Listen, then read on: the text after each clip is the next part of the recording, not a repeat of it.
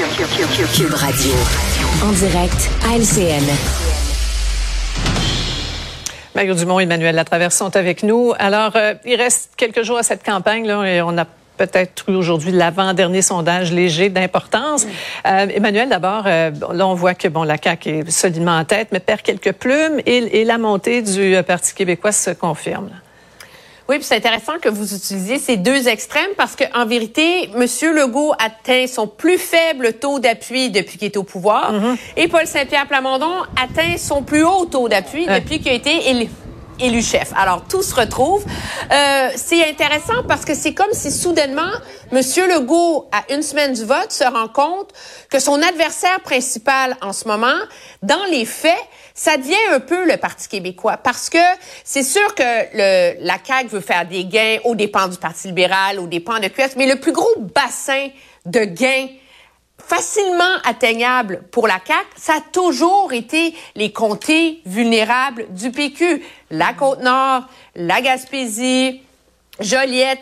Et là, soudainement, il voit Paul Saint-Pierre Plamondon monter, il voit le PQ monter, et ces gains qui étaient comme à portée de main, une bouchée de pain, hein. Uh-huh. Mais là, ils sont plus compliqués. C'est pas pour rien que M. Legault était là aujourd'hui. C'est comme si soudainement, il décide que au lieu d'attaquer le PQ de la même façon qu'il a attaqué, mais de manière très agressive, les conservateurs, QS avec les taxes oranges, mais tout d'un coup, il, essaye, on dirait, d'aller se battre sur le terrain du PQ, tu sais, en mhm. tendant la main aux oppositions, pour la protection du français, etc. Oui. Euh, M. Legault, euh, Mario, qui s'est fait beaucoup reprocher pendant cette campagne-là de, de, diviser. C'est vrai ce que dit Emmanuel. Il y a deux choses à remarquer. L'appel à la collaboration avec les, les, oppositions et puis son, son mot sur un Québec souverain viable. Euh, sincèrement, sur le Québec souverain viable, je fais une viable économiquement, je fais une parenthèse là. Je pensais qu'on parlait plus de ça depuis 40 ans. Moi. Au référendum de 80, il y a encore des gens qui disaient, il y a encore des gens qui disaient un Québec souverain sera en faillite là. Mais je veux dire, euh, depuis des années, même Robert Bourassa a toujours reconnu qu'un Québec souverain est viable. On pose la question à François Legault. Je veux dire, Québec, la question de la souveraineté, de savoir est-ce que c'est opportun ou pas, est-ce qu'on veut faire ça, est-ce qu'on serait mieux ou pas. Mais je veux dire, avec Hydro-Québec, la richesse de la caisse de dépôt, l'état de l'économie du Québec, un Québec souverain serait viable, peut-être bien géré par un parti euh, plus à droite, serait peut-être même plus riche que le reste du Canada au bout d'une décennie. Là. Fait que, tu sais, c'est pas, pas une vraie question. Ceci dit, euh, M. Legault a pas le choix de changer de ton. Là. Il faut qu'il finisse sa campagne sur un ton euh, plus convivial, plus positif, plus souriant, mais pas un sourire forcé, plus détendu. Et c'est un peu ce que ça a amené aujourd'hui en disant, ben oui, on est prêt à travailler avec les oppositions, tout ça. Ça, ça, ça déposait un peu son ton qui avait été euh, quand même agressif, négatif euh, dans les débats, surtout le face-à-face -à, TVA. son, son non-verbal était très très négatif, dérangé par les attaques des autres. je pense qu'on veut finir sur une note un peu plus euh, un peu plus euh, positive, là, et puis tourner vers l'avenir. Euh, il y a une, course très, très claire pour l'opposition officielle, Emmanuel. Mais en termes de sièges projetés, si on se fie au, sondage, le PLQ est toujours au sommet. Il faudrait peut-être expliquer ça aux gens à la maison qui, qui, regardent un peu les agrégateurs qui, qui comprennent mal ce qui se passe. Ouais, ben, de la même façon que François Legault est en voie d'avoir une super majorité avec 37% des votes, mais le PLQ est en voie de garder le titre d'opposition officielle malgré avoir seulement quoi 16% d'appui. Pourquoi? Parce qu'il y a un bloc immuable pour euh, le Parti libéral que Dominique Anglade a essentiellement réussi à sauver, qui sont le bloc des sièges euh, à l'ouest de l'île de Montréal. Mm-hmm. Mario, euh, Paul et moi, on s'amuse à essayer de faire des calculs et des projections à ce chapitre depuis longtemps.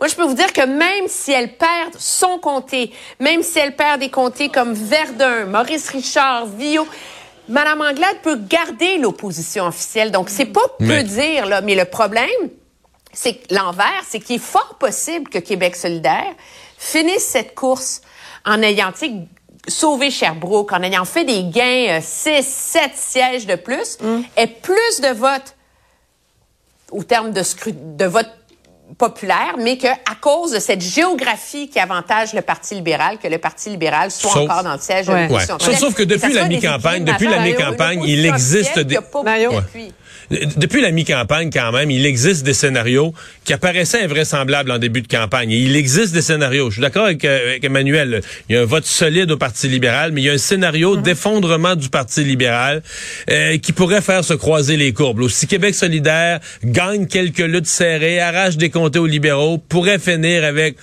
pas 22 sièges de plus, mais un ou deux sièges de plus, les libéraux, et ravir l'opposition officielle.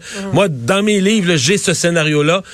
Au début de la campagne, je n'étais pas capable d'arriver. J'ai aucune manière que Québec solidaire ait plus de sièges que les libéraux. Mais là, euh, Ouais. les châteaux forts d'hier des libéraux ne sont plus des châteaux forts. Là. Ils sont devenus, dans l'histoire des, des, des trois petits cochons, sont devenus des maisons de paille. Tu sais.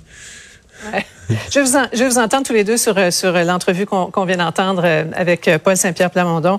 Euh, bon, il, il, il fait bien, Emmanuel, on le voit, il y a une espèce d'approche à la Jack Layton, euh, mais la question se pose, euh, il, il pourrait effectivement manquer de temps. Là. Il reste quelques jours, puis il y a, il y a besoin de quoi, trois, quatre points de plus là, pour vraiment... Ouais, il y a besoin d'un bon 4 3 4 points euh, de plus pour vraiment espérer euh, sauver ses circonscriptions euh, les plus importantes. En Gaspésie entre autres, lui rentrer dans euh, Camille Lorrain, ça s'améliore avec le débat avec le débat de la, de la candidate de Québec solidaire. On comprend que Paul Saint-Pierre Plamondon s'accroche au miracle Bruno Marchand là, tu sais, celui que tout le monde donnait perdant Ouais, qui a ouais. rentré finalement en fin de ligne.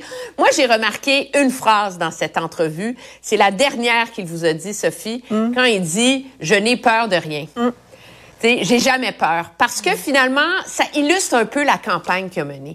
De dire, je suis dernier, tout le monde se moque de moi, moi je fais la campagne que je veux, advienne que pourra. Je pense que c'est la seule chose à laquelle il peut s'accrocher euh, jusqu'à la fin. Ouais.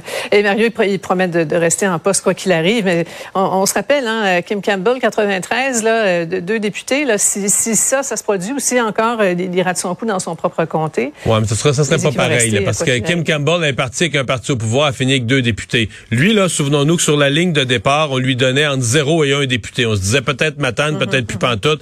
Il, partait de- d'aussi Ouais. bas que ça.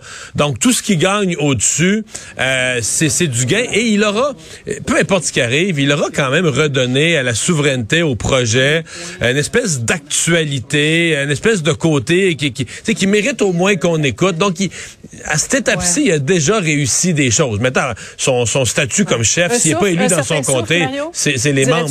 Pardon? Dirais-tu qu'il a donné un certain souffle? Oui, ah, certainement. l'option, Certainement. jusque-là? Mais son statut comme chef, j'allais dire, ce sera aux membres de décider. S'il n'est pas élu dans son propre comté, Mhm. donc il ne siège pas comme chef à l'Assemblée nationale, ça veut dire que le parti devrait lui fournir un salaire, etc. Ça amène un débat à l'intérieur des membres du Parti québécois qui va devoir être décidé à un moment ou à un autre. Là. Passionnant. Merci beaucoup à vous deux. Au revoir. Au revoir. Demain.